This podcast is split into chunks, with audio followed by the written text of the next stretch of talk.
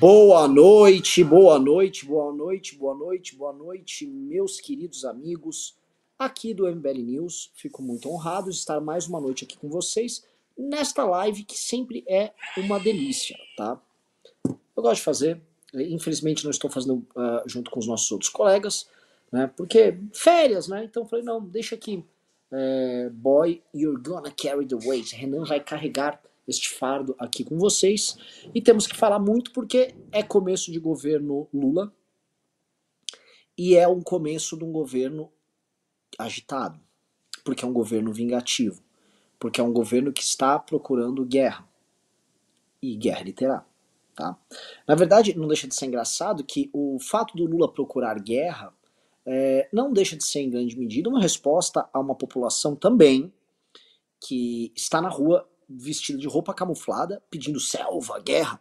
Né?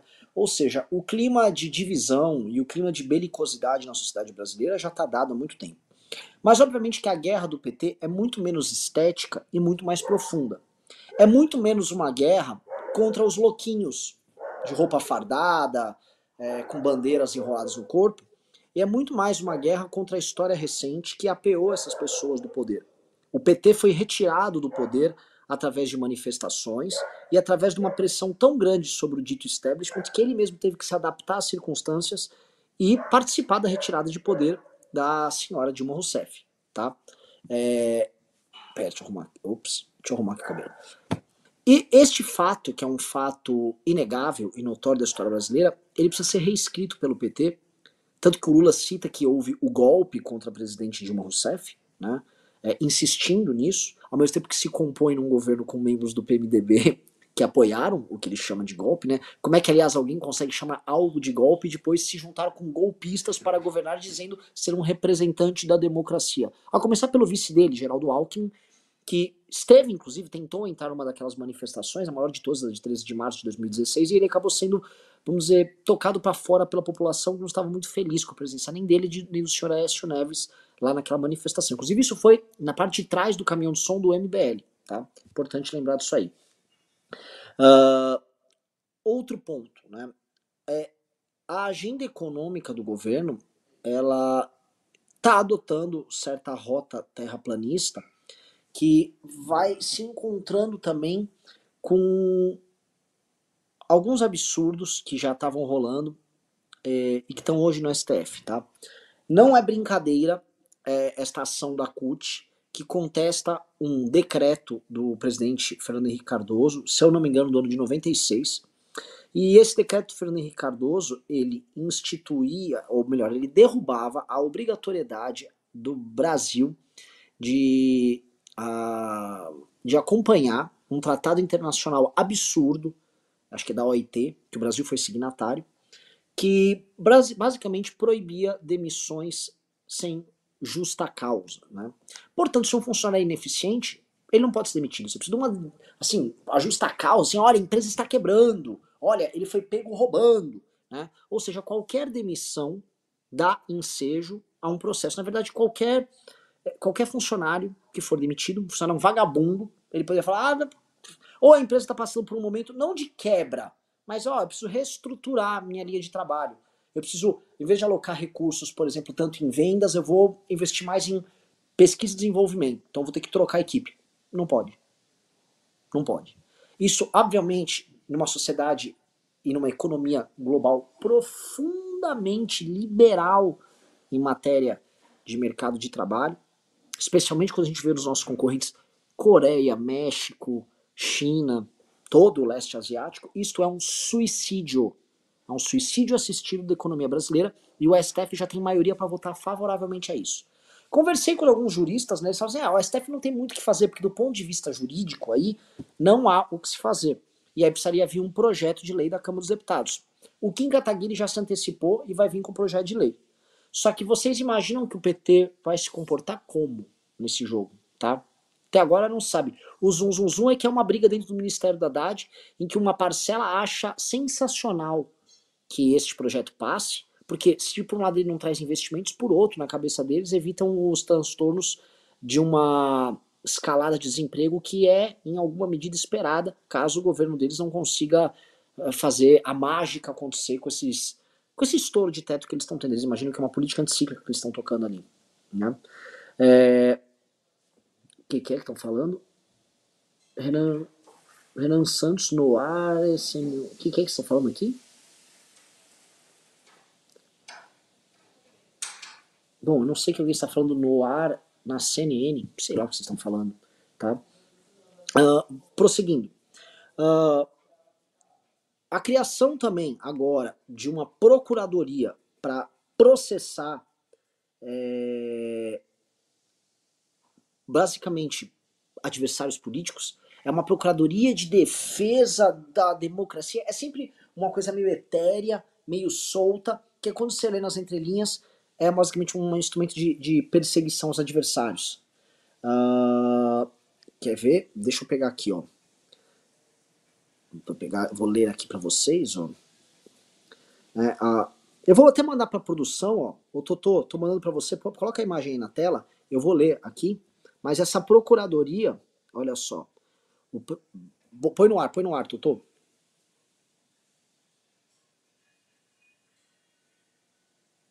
Vamos lá.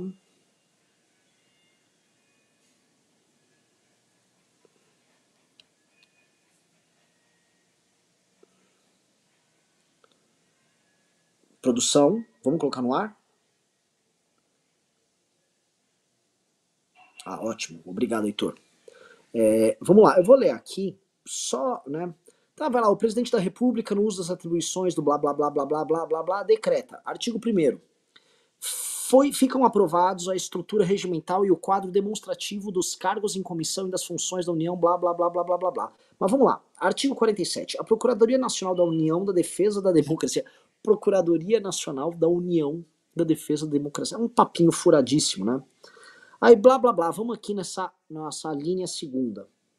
Representar a União judicial e extrajudicialmente em demandas e procedimentos para resposta a enfrentamento à desinformação sobre políticas públicas. O que é desinformação sobre políticas públicas? Ora, política pública, eu posso falar que qualquer ato advindo da, de um governo, municipal, estadual ou da União, que é uma política ou uma, um ato, que também é jurídico, uh, em execução por ele, ele pode ser alvo de críticas políticas. Então, se eu falar, por exemplo, que a política racialista do Silvio Almeida é uma política racista e divisível na sociedade brasileira, eu estou incorrendo em uma desinformação sobre políticas públicas? E eu posso tomar um processo dessa Procuradoria da União? Percebam?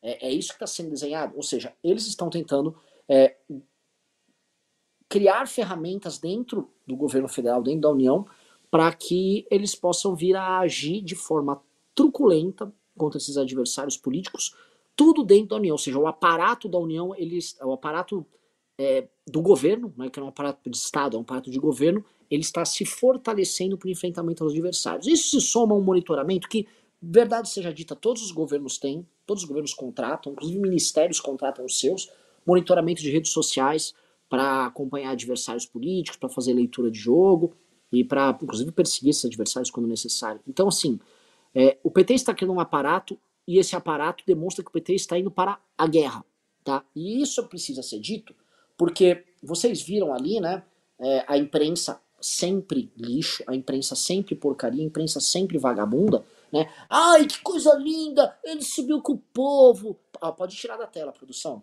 Já pode tirar o vídeo da tela. Né? Ai, que lindo! Eu tô chocado, eu tô encantada. Olha só o povo subindo a rampa, como, como é emocionante subir a rampa aí, o povo, né? Na prática, só conversinha mole, né? Não deixa de ser, assim, sintomático que o rapaz que tava lá de bengala, ele, mais do que tá de bengala, ah, ele é gay, ele é PCD, não sei o que, ele é um cancelador de redes sociais. O que esse rapaz mais faz é participar e liderar cancelamentos, né? Ou seja, antes de tudo, antes dele ser deficiente, dele ser gay, ele é um cancelador. E é para isso que o PT tá querendo trazer gente como ele. É uma batalha campal que está sendo armada por essas pessoas para recontar a história, para atacar e destruir o Brasil que não votou, votou neles, o mesmo Brasil que sempre votou no PSDB contra eles, o mesmo Brasil que saiu às ruas contra o petismo e derrubou o governo petista, tá? O mesmo Brasil que trabalha e produz e que paga a conta do governo federal. Há uma guerra sendo gestada, tá? Do ponto de vista político e econômico. Era uma guerra esperada. É, quem acompanha as nossas lives, o professor Ricardo Almeida sempre comentou isso. Ó, o PT vai vir para cima e nós vamos precisar ver o tamanho do cacife que o PT tem para tocar essa guerra, tá? É, eu queria levantar alguns pontos, e acho que esses pontos são importantes, é, porque tem bolsonaristas assistindo a nossa live, tá? Quando nós criticamos aquela política eleitoreira de suposta redução de impostos, por que suposta redução de impostos? Aquele negócio de, ah, eu vou tirar o ICMS dos estados, tá? Que basicamente bancava os estados, aquilo é tirar o dinheiro de uma caixa para você ter que buscar em outra caixa. O que eu quero dizer com isso? Né? Ah, o Bolsonaro fez uma política de diminuir impostos, mas na prática os estados começam a ficar deficitários e eles têm que pedir uma recomposição de dinheiro para a União, ou eles têm que entrar com ações, por exemplo, no STF, para obter esse dinheiro que foi tomado deles pela União. Entendeu? Dinheiro que já estava previsto nos orçamentos deles. O Bolsonaro tomou na mão grande essa arrecadação dos estados. Pois bem, os estados ficaram enfraquecidos e a União ficou fortalecida. Porque a União usava os lucros advindos da Petrobras, e foram muitos lucros, foram valores infindáveis, para usar como base para investimento para tocar os projetos deles. Entendeu? Pois bem, fortalecer a União e enfraquecer os estados. Lula entra. Como é que fica essa situação? Os governadores dos estados que têm eleitorado de oposição estão fracos agora. Estão com o Pires na mão. Como é que eles vão fazer? O Bolsonaro que enfraqueceu eles. O Bolsonaro enfraqueceu a federação em nome da União que é tudo que o PT sempre quis, porque tudo que o PT sempre quis foram políticas que foram estabelecer a união na mão deles. Lembra que o PT queria uma, uma espécie de uma polícia é, federalizada, comandada pelo governo federal? Uma força policial? O PT sempre buscou enfraquecer as polícias locais. O PT sempre quis tomar o governo do estado de São Paulo. Então tá aí, entendeu? Medidas que foram tomadas pelo governo anterior, infantis, ignorantes, estão cobrando um preço agora para fazer oposição ao Lula. E isso é um problema que nós temos agora, tá? É, eu fiz uma thread no Twitter em que eu comento isso, né? O, o drama que vão ser esses seis primeiros meses de governo Lula, tá? Serão seis primeiros meses muito, mas muito difíceis. Porque o governo Lula vem fortalecido, a coalizão, que por enquanto não é uma coalizão representada no Congresso, mas é uma coalizão representada por imprensa, e tá muito claro como a imprensa tá servil ao lulismo agora.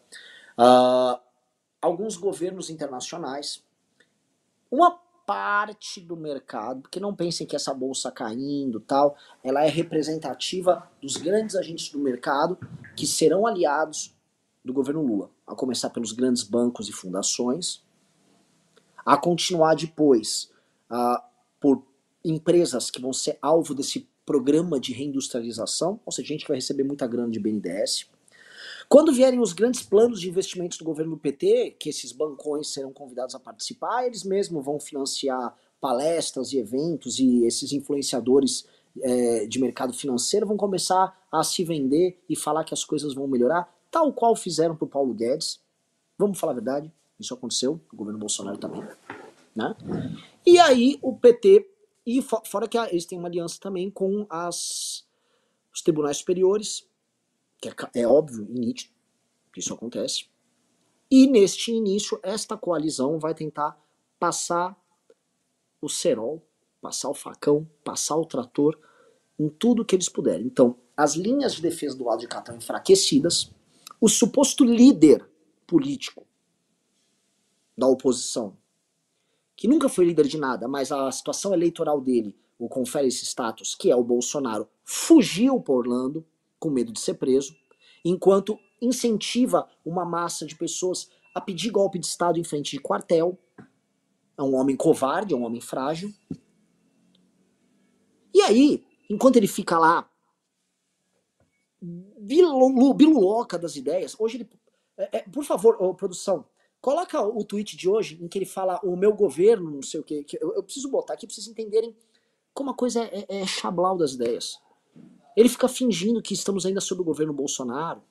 Né? Mas a gente vai botar no tweet que vou, a gente analisa aqui o tweet para gente entender a mentalidade. E sem uma liderança na oposição, com o centrão, inclusive fragilizado pelo fim do orçamento secreto, com uma com as redes sociais, com a, com a grana, com a energia que qualquer governo novo tem, eu prevejo seis meses muito duros. E ainda não entrei no ponto principal, que foi uma matéria que a gente vai colocar na tela daqui a pouco, que saiu no Metrópolis, que não foi confirmada ainda, né? Novamente, é uma matéria de bastidores do Metrópolis, e muitas vezes essas matérias, elas têm 30, 40, 50% de acurácia, né? Às vezes elas não se provam inteiramente verdadeiras, por isso que a gente não chegou e fez um barulho. Né? Já vi gente fazendo barulho sobre isso, mas tem que sempre ser comedido. Que é o, vamos dizer, um novo passo que o Alexandre de Moraes estaria dando nessas investigações uh, do entorno do Bolsonaro, que não é mais sobre o entorno do Bolsonaro. Porque, de acordo com a matéria do Metrópolis, novamente, eu coloco de acordo com a matéria do Metrópolis, ele estaria abrindo um precedente terrível, que eu vou explicar bem, eu vou explicar, inclusive, a origem na própria Lava Jato disso. Tá? Vocês vão entender, você vai falar, meu Deus do céu, é, vocês vivem e não é de hoje. Nós, todos nós vivemos num país problema, tá? E gente da direita bolsonarista, como Paulo Figueiredo, até da esquerda garantista vão concordar comigo. Tá? Pra vocês entenderem. Vamos lá. Produção, você viu lá o tweet do Bolsonaro pra gente colocar aqui?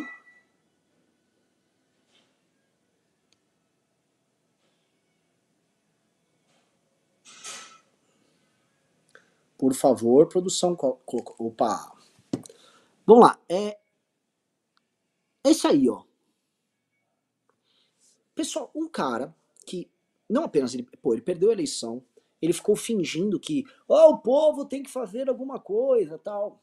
Não fez nada. E assim, óbvio que não tinha que fazer nada. Eu não sou a favor do golpe. Eu não sou também, ô, oh, Bolsonaro não fez nada. Óbvio. Eu queria que ele fizesse, eu acho que não.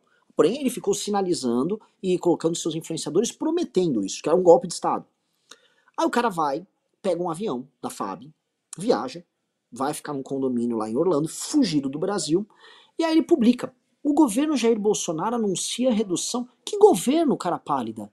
Não existe governo Bolsonaro. Do ponto de vista jurídico, não existe governo nenhum anunciando. E a gente tem que prestar atenção nesses detalhes, tá? Porque é, é no detalhe que mora o diabo. E obviamente que não, Bolsonaro não é que exista nenhum governo Bolsonaro acontecendo. É que quando o Bolsonaro coloca assim, né, isso foi redigido obviamente pelo Carlos Bolsonaro. O governo Jair Bolsonaro anuncia, ele quer fazer crer para aquela massa de pessoas que eles estão enganando que ah, ali, pô, a gente tá, existe um governo Bolsonaro, portanto, o governo que entrou aqui é ilegítimo, o Bolsonaro não está reconhecendo, e o Bolsonaro está governando o Brasil de fora. E veja só, ele tem até um anúncio. O governo anuncia redução de 38,9% na tarifa de Itaipu para 23. E o que, que, ele faz? Isso é uma daquelas surpresinhas, né? Ele pega uma estatal, que é uma estatal binacional, inclusive eu soube que o pessoal do Paraguai tá muito, muito pistola com isso aí, porque isso foi feito unilateralmente. E o, ele vai lá e, tipo, pega a estatal que eles ainda tinham controle e na, na calada da noite inverte algum determinado tipo de política pública, né, ali, por questão de preço de tarifa, soando como se ele fosse um cara bacana, que tá abaixando o preço e jogando o problema para a próxima gestão. Né? O que não interessa, assim, é, é, a, é a malandragem que ele tá fazendo aqui. O que nos interessa é o fato dele querer ficar alimentando na cabeça das pessoas a ideia de que ainda há um governo Bolsonaro. Porque se eu fosse escrever aqui, vamos porque eu, eu fosse Bolsonaro e eu quisesse anunciar isso. Olha, é, o meu governo, né, assim, um anúncio aqui que ficou que passou desapercebido. O meu governo, uh, nos últimos dias, reduziu a tarifa em blá blá blá blá blá. Quando ele fala que o governo anuncia, ele pressupõe que há um governo anunciando.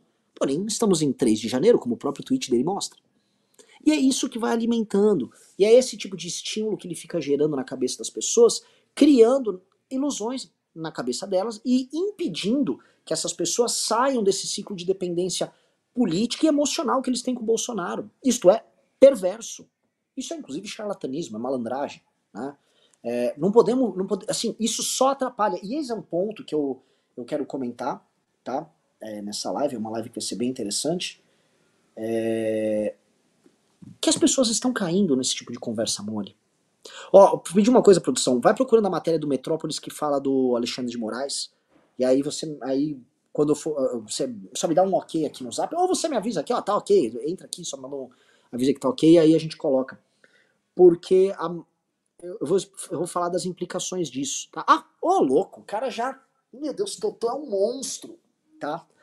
Vamos ler aqui, tá? Pra vocês entenderem, é, novamente, a gente não sabe se é, é verdade, tá? É uma matéria que eles, a gente tá no famoso La Garantia Joe, do Rodrigo Rangel, ele disse que as fontes dele falaram, e fontes sempre falam muitas coisas e muitas delas não se realizam. Então, novamente, leiam isso não como uma pessoa desesperada, não como, novamente, gente malandra de direita já correu, olha só!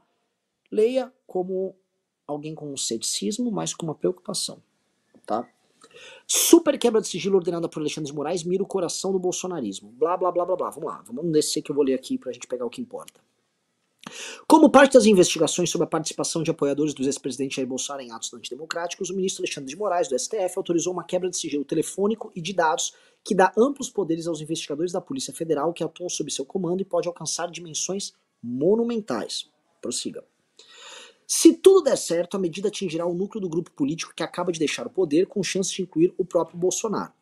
A ordem foi expedida no último dia 12 de dezembro e mira um número limitado de bolsonaristas, oito ao todo. Só que, e é aí que mora o diabo, no despacho, o ministro autoriza que também sejam quebrados os sigilos de todas as pessoas que mantiveram contato com esses investigados, o que amplia indefinidamente o número de alvos e, como o leitor verá a seguir, tende a levar para debaixo da lupa de Moraes ligações, mensagens e outros segredos do alto comando do bolsonarismo.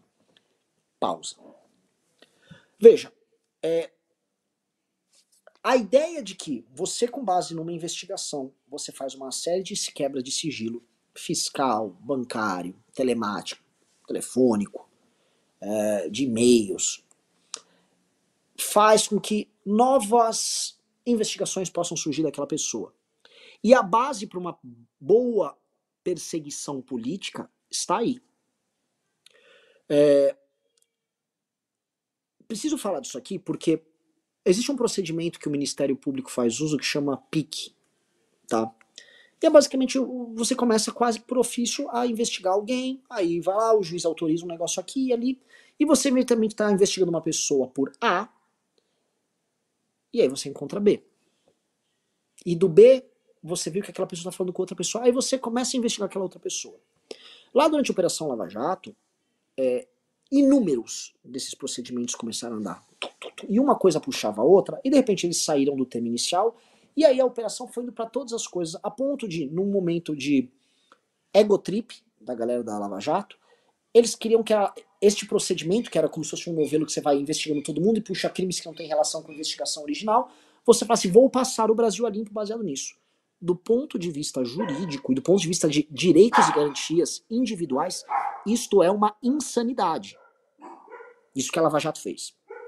Pausa. Vocês entenderam o que eu quero dizer? Isso é o que Alexandre de Moraes está fazendo agora. Se for verdade o que essa matéria está falando, quem que o Alexandre de Moraes tem à disposição? Ora, vamos supor que ele está investigando a Carla Zambelli. Aí ele já tinha quebrado lá um sigilo aqui. Aí ele vê, ó, a Carla Zambelli falava com um empresário tal. Vou investigar o um empresário tal. Aí ele já tem, de acordo com essa suposta decisão, ele já pode quebrar os sigilos desse empresário. E vai ver relações desse empresário com outras pessoas. E eles podem investigar estas outras pessoas. E a pergunta que fica é: quem disse que isso vai parar no alto comando do bolsonarismo? E quem disse que isso é correto para fazer no bolsonarismo? Isso é um tipo de decisão que vai atribuindo a um ente político o direito de vasculhar e investigar a vida de qualquer pessoa. Só que fica um ponto que precisa ser dito e vocês vão ter que. Eu quero ver se vocês têm maturidade aqui nos comentários. Isso é errado. Só que a Lava Jato fez. Vocês sabiam que a Lava Jato fez? Digite 1. Um. Ah, sabia. Digite 2, não sabia. Porque é errado. É imoral. E sabe um dos procedimentos que são adotados nesse tipo de investigação? Tá? É o seguinte: é você pega, você quebra um sigilo. Ó, eu, eu, eu investiguei a Carlos Zambelli, disso cheguei num empresário. Desse empresário eu consegui abrir uma conversa com um político que esse empresário tinha. Eu não faço uso ainda, mas eu vazo para um jornalista amigo que foi o que aconteceu ali durante o processo da, da Lava Jato. E aí, galera? Isso é errado. E eu, eu, eu confesso que no, no, no período da Lava Jato a gente não se dá. Eu mesmo não atentava para isso. E foi um erro nosso no MBL não ter atentado para isso. Porque nós depois somos vítimas deste mesmo procedimento. Quando fizeram o um negócio contra o MBL, a gente depois foi entender que nunca foi sobre os 400 milhões, que é uma denúncia furada. Era sobre vamos quebrar o sigilo vamos ver qualquer coisa que a gente acha desses caras, porque a gente sai atacando eles indefinidamente. Por isso que tem que haver, por exemplo, uma responsabilização sobre promotores que fazem esse tipo de devassa, porque a perseguição política passa a ser perseguida, passa a ser permitida. Vocês estão entendendo o tamanho do problema? Eu não sei se o Alexandre de Moraes passou isso, não quero ser leviano, tá? B. Ó, um cara botou que não acha errado. É, ô, Heitor, monta aqui uma enquete se você acha errado esse tipo de procedimento, se acha correto. Ó, você acha correto sim ou não? Vamos, vamos, vamos ver. Entendeu? É, o pessoal tá aqui, o Xandão tá mirando ou Centrão. Ó, o lance é o seguinte, está sendo aí sim criado um super tribunal com poder de investigação sobre qualquer cidadão, baseado nas conexões de terceiro, quarto, quinto, décimo grau que elas podem ter com bolsonaristas. E o poder de escolher onde isso para, basicamente, é do Tribunal Superior Tribunal Federal. Tá? Do Supremo Tribunal Federal. Então, é óbvio que isso é problemático, mas que fique aqui o um entendimento. Isso estava normalizado na direita por um período. Tá?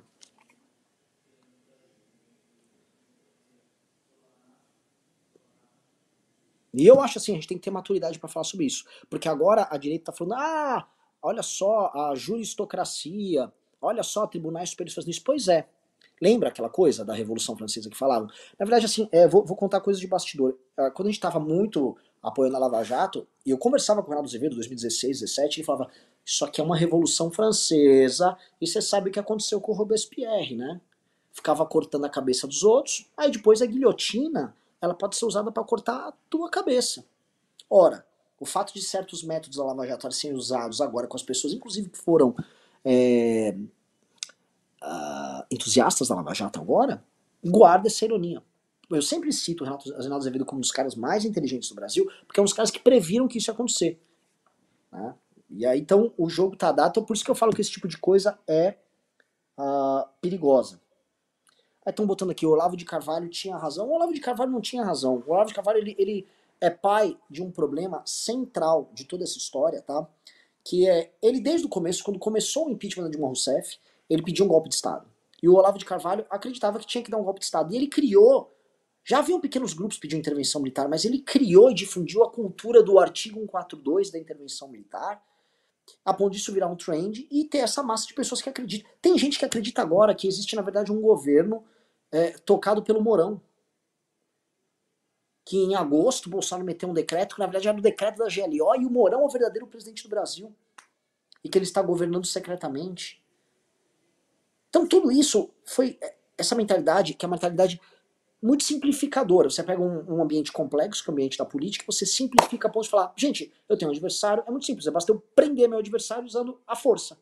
É, é, é assim, é, é, um reducionismo da atividade política ao barbarismo. Eu vou prender meus adversários e pronto. E é isso que a direita virou. Porque a partir do momento que é fácil assim, né, e, e tudo era muito fácil, aí você pega o Nicolas, ele só vai xingar os outros você vai pegar o, essa galera, vamos prender todo mundo. Então você vai para os seus raciocínios mais primários de ofensa, de xingamento, de tribalismo, e pronto. Então você reduz tudo, então tudo perde complexidade, e as pessoas, obviamente, pela própria lógica das redes sociais, elas vão se associar àquilo que pareça fácil, inteligível e que seja escandaloso. Então é muito mais, né, dá muito mais energia você falar que você vai dar um golpe de Estado do que você falar, ah, não, pô, tem que construir um negócio aqui e ali, babá. e é verdade. Entendeu, meus amigos? É, quis fazer isso, tá? deixa eu ver como é que tá a votação, ó. Você vê, ainda tem 30% praticamente aqui de pessoas que acham que esse tipo de operação é válida, é ok, tá? Uh... Galera, tipo, o negócio, temos quase, quase 3 mil pessoas aqui na live, mas é pouco. Ah, tem 3 mil. dedo no like, porque nós só temos 1.300 likes. Então podemos hoje chegar em 4 mil pessoas assistindo ao vivo. Eu vou ficar muito honrado, tá? É, outra coisa que eu queria comentar, tá? É, vocês viram hoje a notícia. Totô, coloca na tela, por favor. E eu vou, aliás, vou fazer uma coisa. Coloca na tela a notícia do Haddad. O Haddad hoje uh, encontrou com um cara lá da Argentina, que é um cara do ministro da Economia da Argentina, falando da moeda única, tá? E isso tem super a ver com este assunto. Deixa eu pegar, deixa eu pegar aqui. Hum. Ó, já tô mandando para você, Heitor. E vou te mandar ainda, vou te mandar facilitado. Já mandei, você já pode até botar na tela a notícia.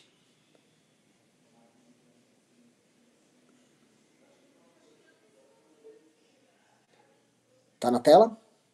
Pois bem, isso aí tem a ver com o que eu estava falando. Ainda não põe o que eu te mandei no ar. Isso aqui é a notícia de hoje, que o, o Haddad afirmou que o Brasil e a Argentina vão trabalhar para ter uma moeda comum no Mercosul. Né? Aí, vamos ler a notícia aí. Brasil e Argentina trabalharão para, trabalharão para a criação de uma moeda comum para o Mercosul. De essa terça-feira, o embaixador da Argentina no Brasil, blá, blá, blá, blá. De acordo com a Argentina, o objetivo é fortalecer o bloco comercial e ampliar o vínculo entre os países da região. Ele também sinalizou que está descartada a criação de uma moeda única como o euro, moeda oficial dos países membros. Desce aí, desce aí. Aí, ah, bom, não tem acesso. Bom, mas basicamente é o seguinte, é, esta ideia e esta aproximação, põe os PDFs que eu coloquei, foram levantadas antes da imprensa colocar aí, no Clube MBL, que está aqui, tá? Pelo nosso time, que conversa com jornalistas, tem, a gente já conseguiu acesso a uma pessoa dentro do governo que, está, que estava na equipe de transição, que está dentro do governo Lula. E o que acontece? A gente já estava prevendo, esse relatório saiu no começo do mês de dezembro, sobre Modern Monetary Theory, que é a MMT, que é essa tese amalucada de sair imprimindo dinheiro a dar com pau, e a, a, equipe nossa havia levantado essas informações de que haveria essa aproximação com a Argentina e outros países da América do Sul para um cheirinho, para começar a ventilar a ideia de uma moeda única paralelamente, enquanto levantam a tese da MMT. Porque a MMT, para funcionar, ela precisa de grandes blocos.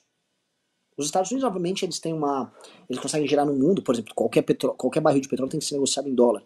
Então, eles geram, eles exportam a inflação deles, eles fazem o mundo, tá, tem que sempre gerar reservas internacionais com dólar. E para você ter um banco central funcional, como por exemplo o da Europa, você tem um bloco. E aí parece que assim, eles querem MMT de um lado, mais bloco. E isso a gente antecipou, eles precisariam criar esse bloco no Clube MBL. A gente tá todo dia, então vem pro Clube MBL que lá a gente antecipa coisas, antecipa coisas que a imprensa nem tá falando, tá? E é um baita orgulho, é a forma como a gente põe inteligência no processo, porque o que está faltando para a direita agora é inteligência na leitura do jogo. O inimigo tá vindo com uma ferocidade, com uma voracidade tremenda, tá? E quem vem com uma energia dessas tem plano. E eis o ponto que eu preciso falar com vocês, tá? Pode tirar da tela isso aí. O nosso adversário político, que é o petismo, ele estuda o tempo todo que os adversários fazem. O tempo todo. Eles têm, não na, necessariamente na folha de pagamento, mas eles têm afiliados ideológicos dentro de universidades das mais diversas, que se conversam, que participam de simpósios, que escrevem teses, que comentam livros de outras pessoas, se comunicam o tempo todo, que participam às vezes de eventos flopados que ninguém dá bola, mas que vão criando uma massa crítica dentro do que a gente chama de academia, que se aproveitando de experiências internacionais da esquerda, inclusive, de experiências políticas e da visão política dos líderes da esquerda, eles criam estratégias e táticas de curto, médio e longo prazo. Isso diferencia a esquerda da direita. A esquerda meio que sabe exatamente o que fazer nos principais ministérios, especialmente educação, justiça, a economia, a saúde parcialmente, estão querendo trazer agora negócio de aborto para a saúde, foi, foi, a tendência agora que a mulher falou, falou em direitos reprodutivos, né? vamos ver o que, que ela trata disso. É, mas a esquerda tem muitas políticas públicas para trazer em muitas destas áreas. E isso os coloca numa posição superior nesse duelo, porque a direita, ela nem política pública tem. O que, que é uma política pública de direita para educação? Ora, se você perguntar para mim, a direita não tem. E não só aqui. Eu estava uh, acompanhando ontem um podcast, bem, uma entrevista, na verdade, bem interessante com um cara que eu já comentei com vocês, que é o Curtis Yarvin. E ele comenta: olha, o DeSantis, se ganhar para presidente dos Estados Unidos, qual vai ser a política do DeSantis para educação? Ora, ele vai manter o currículo básico, que já tem lá nos Estados Unidos, e aí no máximo ele vai tirar teorias de, sobre raça que eles ficam colocando lá. Ele vai tirar alguma coisa de cultura. Tá, mas qual seria a política dele? Não tem. Então, assim, é, existe um problema grave, grave, grave, grave na direita, que não é só daqui, a direita está perdidinha com o estado das coisas, e existe uma esquerda que sabe o que quer e que está no momento de avançar, tá? É, eu, eu tendo a achar que é, esses primeiros meses vão ser muito difíceis, porque muita coisa vai passar. Eu tendo a achar também que, como o legislativo é muito fraco, ele pouco terá como resistir. Outro ponto: o fato da decisão que acaba com o orçamento secreto, uh, que é o relatório da Rosa Weber, ele dizer que temos que tornar público, trazer transparência para os gastos efetuados pelo orçamento secreto nos anos anteriores, faz com que todo mundo, todos os deputados que aderiram ao orçamento secreto e que se reelegeram agora, estejam morrendo de medo. Porque a quantidade de corrupção que rolou com o orçamento secreto, galera, não foi brincadeira. É, é, essa abertura também dos sigilos do Bolsonaro, de vários temas que rolaram ali, vai abrir também atos, esses atos que foram tornados secretos, que são desabonadores para aliados de partidos como republicanos, PP, que são justamente partidos que ainda não aderiram ao governo. Que obviamente que querem um cargo, né? Se você der para Arthur Lira, que é o que ele queria do Ministério da Saúde, ele aderia. Eles estão vendendo a dificuldade, criando dificuldade para vender a facilidade, que é o clássico do centrão brasileiro. Então, uh, por mais que o, haja uma suposta oposição desses caras, que não é oposição nenhuma, esses caras estão numa dificuldade muito grande. E o PT vai vir com o seguinte discurso: estamos moralizando o legislativo. Até porque o PT sempre foi vítima desses caras. Do, da rebelião Severino Cavalcante durante o primeiro mandato Lula, depois tentou comprar todo mundo e comprou com o Petrolão. Aí a grana não foi para todo mundo, Eduardo Cunha surge, Baixo Clero elege Cunha, Cunha participa do impeachment. Então, assim, o PT tem medo dessa galera. E o PT imagino eu que nesta, nesta aliança deles com os tribunais superiores, eles tentem criar uma maneira de dar uma sufocada e colocar essa turma no lugar. Ah, se é baixo clero, então comporte-se como baixo clero. Tá? Então pode ser que isso ocorra, e aí nem no legislativo vai ter resistência. Eu estou colocando todas essas coisas, não é para ser alarmista, não é para deixar vocês uh, com medo de nada. Eu estou falando a verdade. Porque isso vai nos envolver como MBL. Qual a oposição que nós vamos fazer? Né? É... A única coisa hoje que pode brecar esses caras é, é a realidade. Crise econômica, o próprio eleitorado bravo, popularidade em baixa do governo.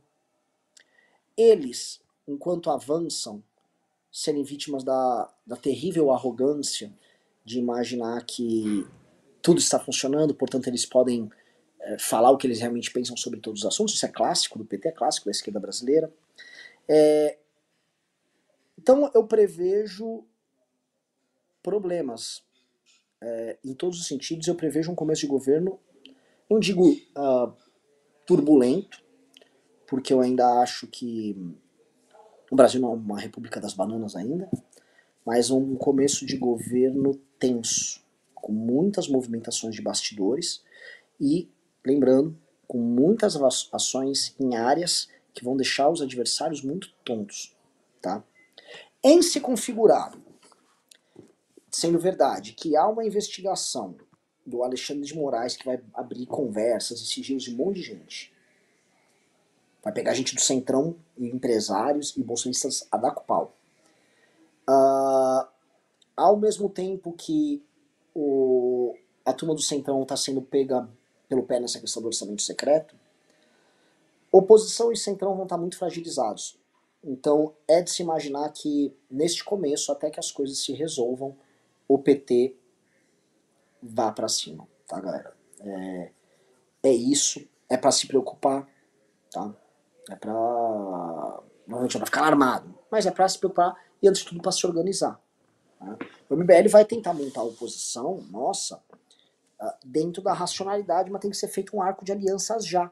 E não adianta começar já, ah, vou pedir impeachment. Quem ficar pedindo impeachment agora só tá querendo like teu. Pedir impeachment agora é só ficar na, na é só ficar na curtição. Não há nem clima nem nada para impeachment. O que nós temos agora que começar a construir é oposição de verdade, blocos dentro do Congresso. Quais governadores vão ter capacidade de se opor? Eu, eu, eu olho o seguinte, pô, o Tarcísio. O Tarcísio é um cara que está em São Paulo. São Paulo sempre posição governo federal. O estrategista do Tarcísio, o secretário de governo dele, é o Kassab. O partido do Kassab está com dois ou três ministérios no governo do Lula. Que oposição vai ser essa? Que oposição vai ser essa? Governo de Minas. Vai ter que fazer base com um monte de partido que vai estar tá no governo do Lula. Já tá. Minas não tá na situação que eles ficam vendendo. Tá maravilhoso. Não tá. Ainda mais agora, com essa questão do ICMS, como é que vai ficar o ICMS de combustíveis? O Zema não vai poder arrumar briga, como o Aécio não arrumava briga com o Lula. Minas nunca pôde liderar nenhum grande enfrentamento ao governo federal, porque Minas nunca foi um estado tão autossuficiente assim. Tá?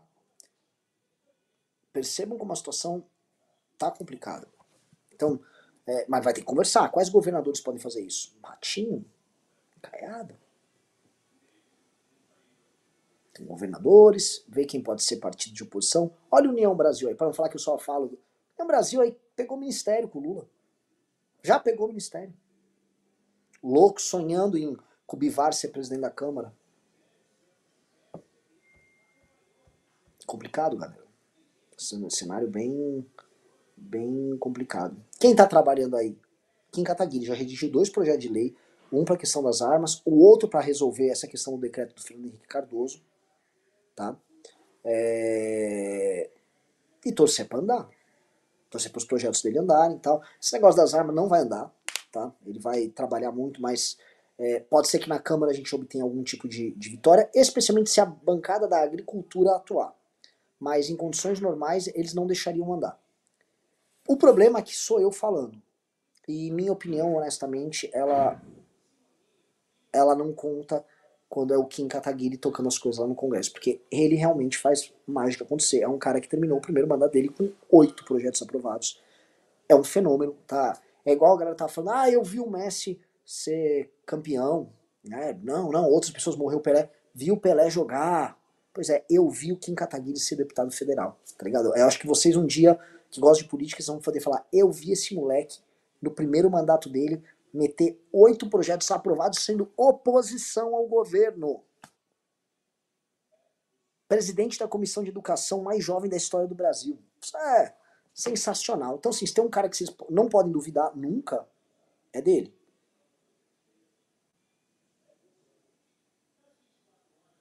Quem mandou aqui no, no, no chat, vou chorar. Vai nada aqui. Quem tá em Maceió hoje descansando, só que ele é tarado, ele descansa e fica redigindo o projeto lá com os caras do gabinete dele. Tem que desligar, meu. O Lucas falou, quero ver pegar um projeto. É, o Bananinha, né? Quando o Lira virou presidente da Câmara, o Bananinha achou que o Kim ia, deixar, ia desaparecer. O Kim virou presidente da Comissão de Educação, deu nó em todo mundo, aprovou um monte de projeto, enquanto o Bananinha não fez nada. Né? Um desastre total.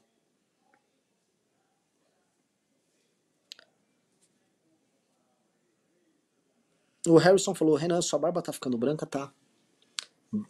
Barba, pelos no peito, tô...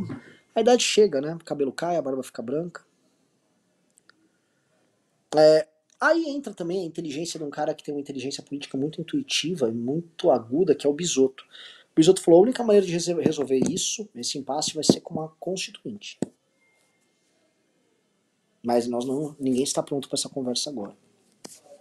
Mas que é verdade é uma constituinte que nos blinde contra o ativismo judicial, que coloque os poderes dentro da sua respectiva casinha e que imponha certos limites, que adeque, na verdade, o Brasil, e esse é o ponto, para o novo mundo que está surgindo aí, que as democracias são completamente suscetíveis, que é o mundo da guerra híbrida, da guerra da informação, do uso de empresas de rede social e da exportação, especialmente por parte dos Estados Unidos, de uma cultura divisiva que destrói essas, essas sociedades, tá?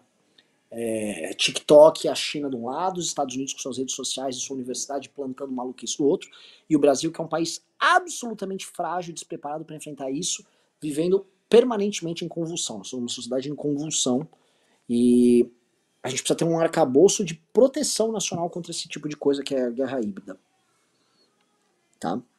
Uh... O Cyber Bronze disse: já vamos para a oitava constituinte. Meu velho.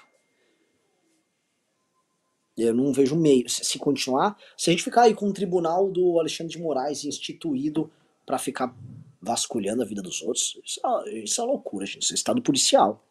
Aí sim se torna um estado policial. Uh...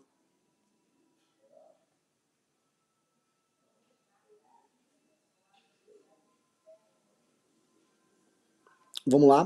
Uh, bom, vamos ler os pimbas. Ah, outra coisa. Vocês entraram no Clube MBL? Tá? Clube MBL esta semana vai ter um relatorião.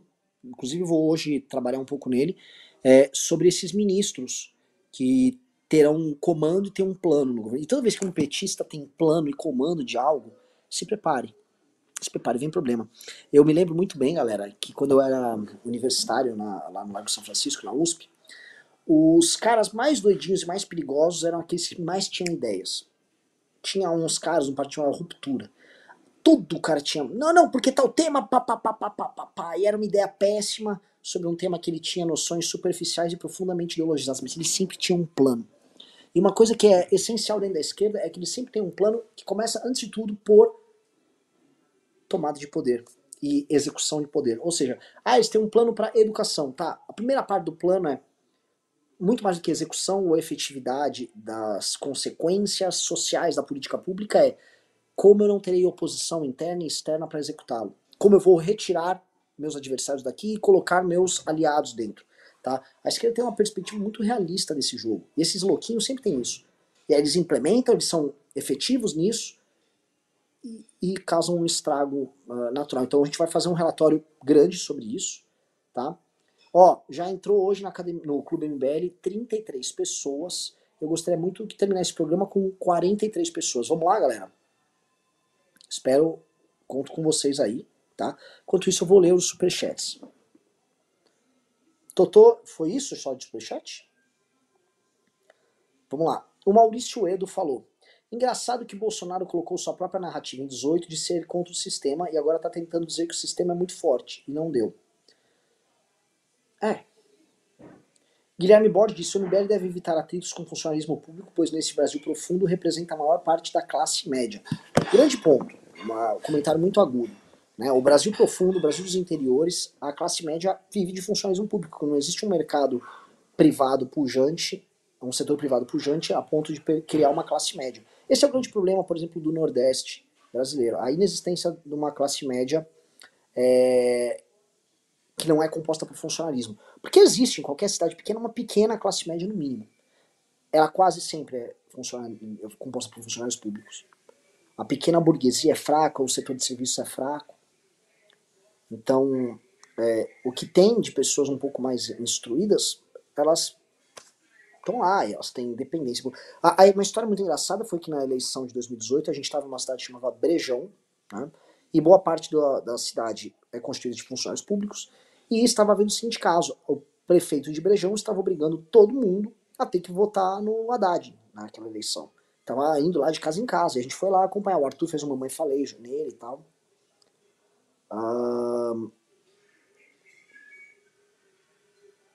vamos lá. O Draxis disse: Renan, viu que o Jordan Peterson foi sentenciado à reeducação para mídias sociais? Que absurdo, velho. Se ele recusar, terá seu diploma cassado os progressistas usando as ferramentas do Estado. Acontecerá o mesmo aqui com o MBL? Olha, graças a Deus a gente não é formado, né? Pelo menos eu não sou. Então não tô nem ligando para isso. Mas, assim, o governo do Canadá tá já uma coisa distópica. A gente tá vendo coisas bizarras acontecendo no Brasil. Aquele caso do marmanjo vagabundo que agrediu uma moça no banheiro feminino porque ele foi lá vestido de saia falando que ele era um trans.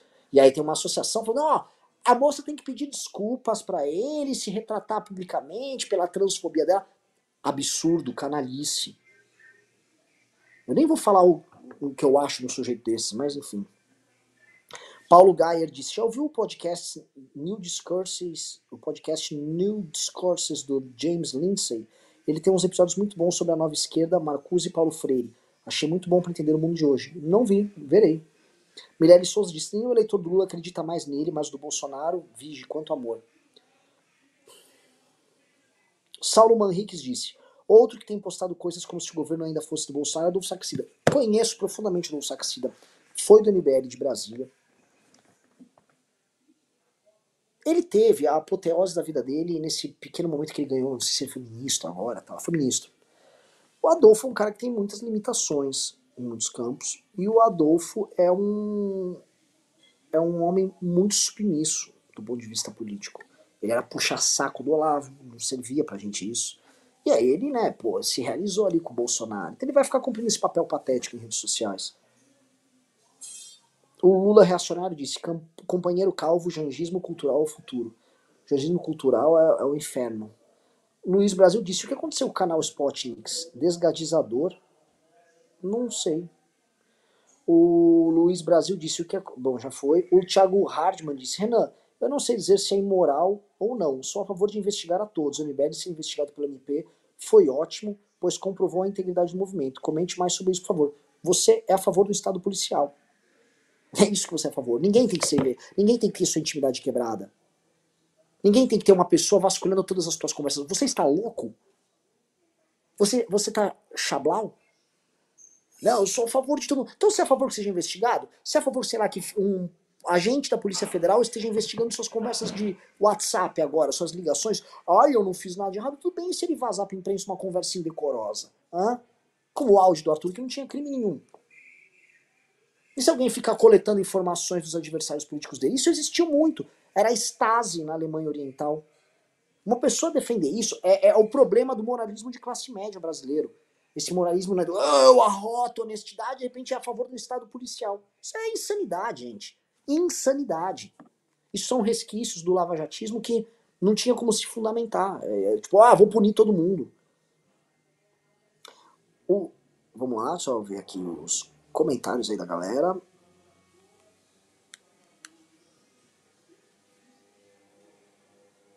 O Cyber Brasil ainda concorda. No Brasil, essa é a única forma dos poderosos serem presos. Uh...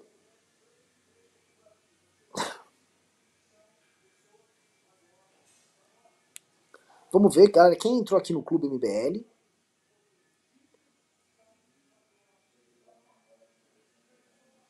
Entrou três pessoas no clube. Entraram três pessoas no clube MBL. Vamos lá. Mais, mais, lá, galera. Vamos lá. O, o Davi Tog disse: existe alguma chance de Tarcísio abdicar de algum possível projeto de poder que ele tenha para fazer parte de uma oposição inteligente? Eu acho que Tarcísio, na verdade, vai concorrer para governador, vai para reeleição. O Fábio Barcelos mandou um pix, diz, Renan, Reinaldo Azevedo é a representação do establishment brasileiro na imprensa brasileira, concorda? Sim. O... Um cara sem nome disse: O que acha da portaria que permite 40% do curso presencial seja EAD, destruindo a educação superior para deixar empresário rico? Te explico no Instagram agora. Eu não sei, porque o ensino superior, para mim, hoje é parte, grande parte do problema também.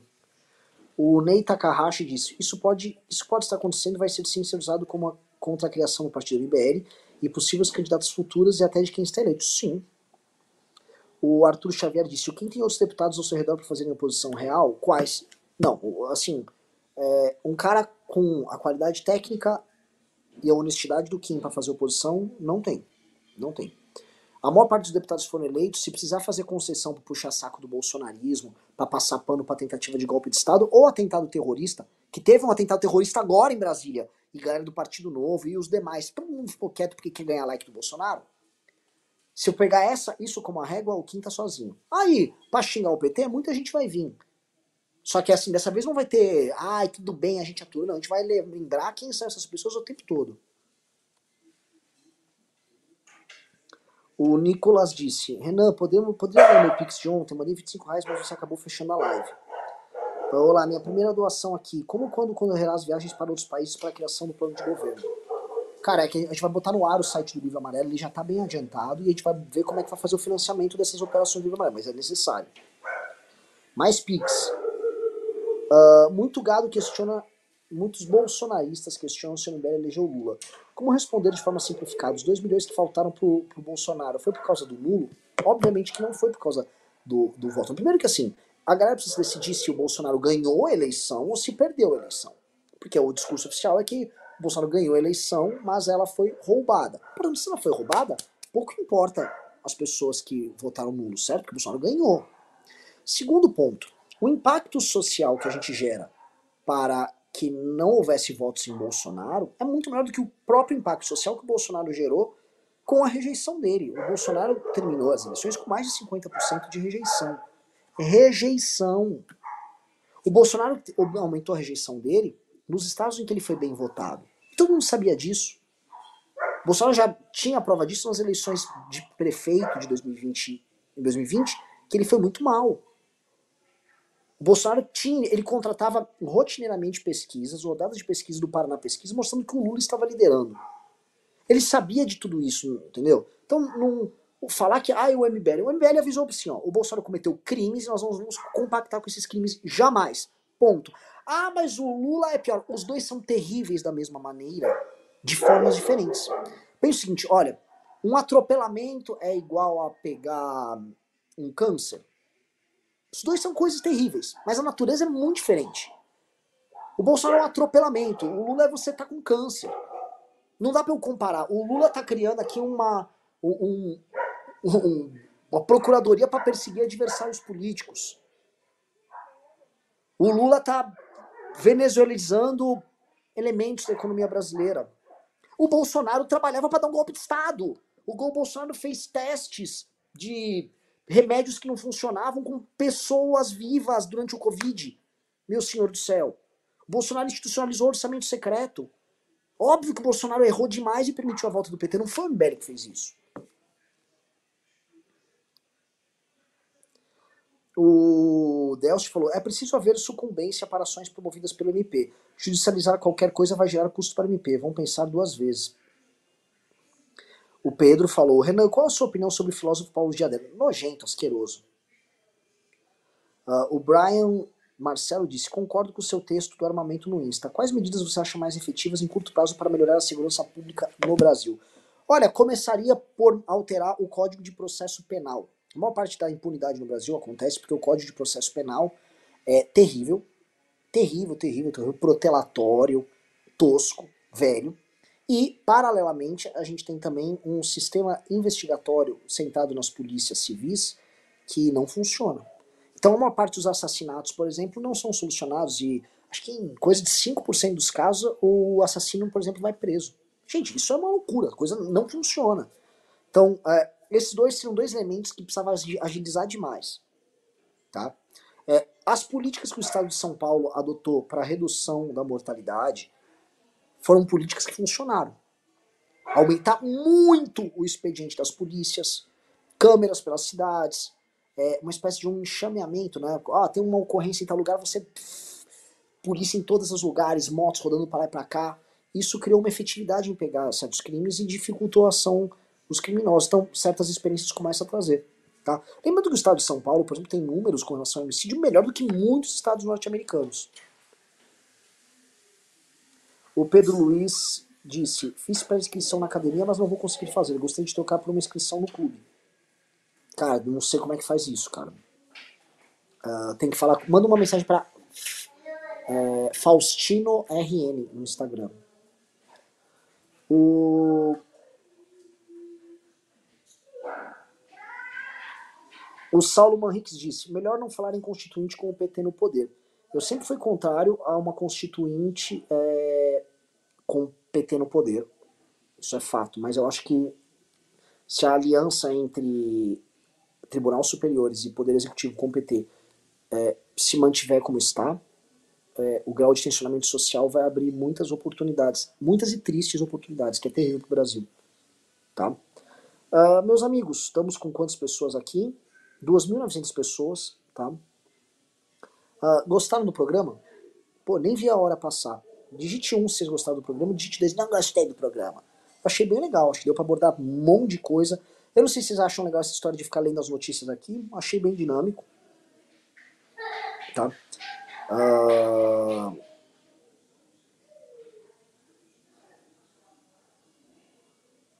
Pô, a galera gostou do programa.